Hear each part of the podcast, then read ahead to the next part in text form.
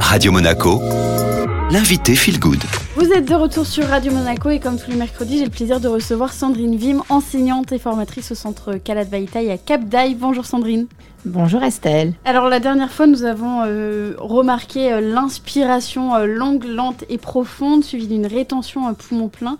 Qu'est-ce qu'il nous reste à faire? Alors bien beaucoup de choses Estelle, mais on va y aller étape par étape, on continue tranquillement en espérant que les auditeurs pendant la semaine, entre les mercredis, évidemment pratiquent l'Ujjayi. Si ce n'est pas le cas, ne passez pas, ne brûlez pas les étapes, revenez au podcast précédent, hein, comme ça on ne fait pas d'erreur et puis on est euh, sur une pratique qui devient euh, expérimentée.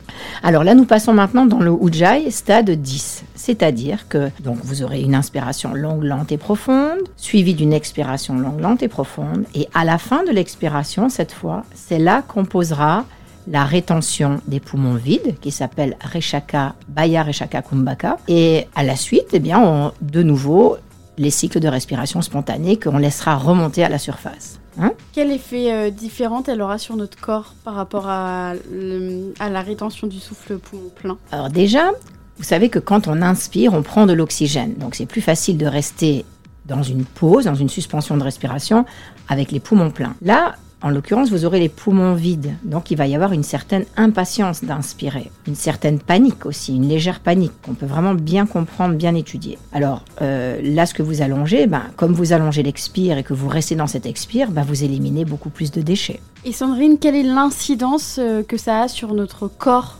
euh, sur nos peurs ensuite dans notre vie de tous les jours? Bah Justement, le, fait de, sentir cette petite panique à la fin, et de la gérer de mieux en mieux permet, ben, nous aussi, dans des situations peut-être des fois difficiles où on a une émotion brutale qui, euh, qui euh, nous surprend, eh bien, euh, de placer ces ujjayi, surtout là à la fin de l'expire, qui va faire que ben, c'est un peu comme si j'expirais un peu la situation, j'expirais l'émotion, et puis je la regarde vraiment dans toute sa splendeur et voir comment je me fais une projection erronée de ce qui se passe par cette projection du mental qui, lui, de toute façon dans l'art du cinéma et du film. Euh, donc voilà, ça aide beaucoup pour ça et puis c'est surtout cette élimination des toxines euh, à chaque expire. Hein. Je vous propose de passer à l'exercice maintenant. Oui, c'est ça. Alors on va le faire ensemble. À partir de votre assise, placez vos mains sur vos genoux, inspirez, ouvrez la poitrine. Alors c'est bien quand vous inspirez, euh, on l'a vu dans les actions précédentes, c'est bien lorsque vous inspirez de placer les mains un peu plus en arrière pour avoir plus d'ouverture de la poitrine.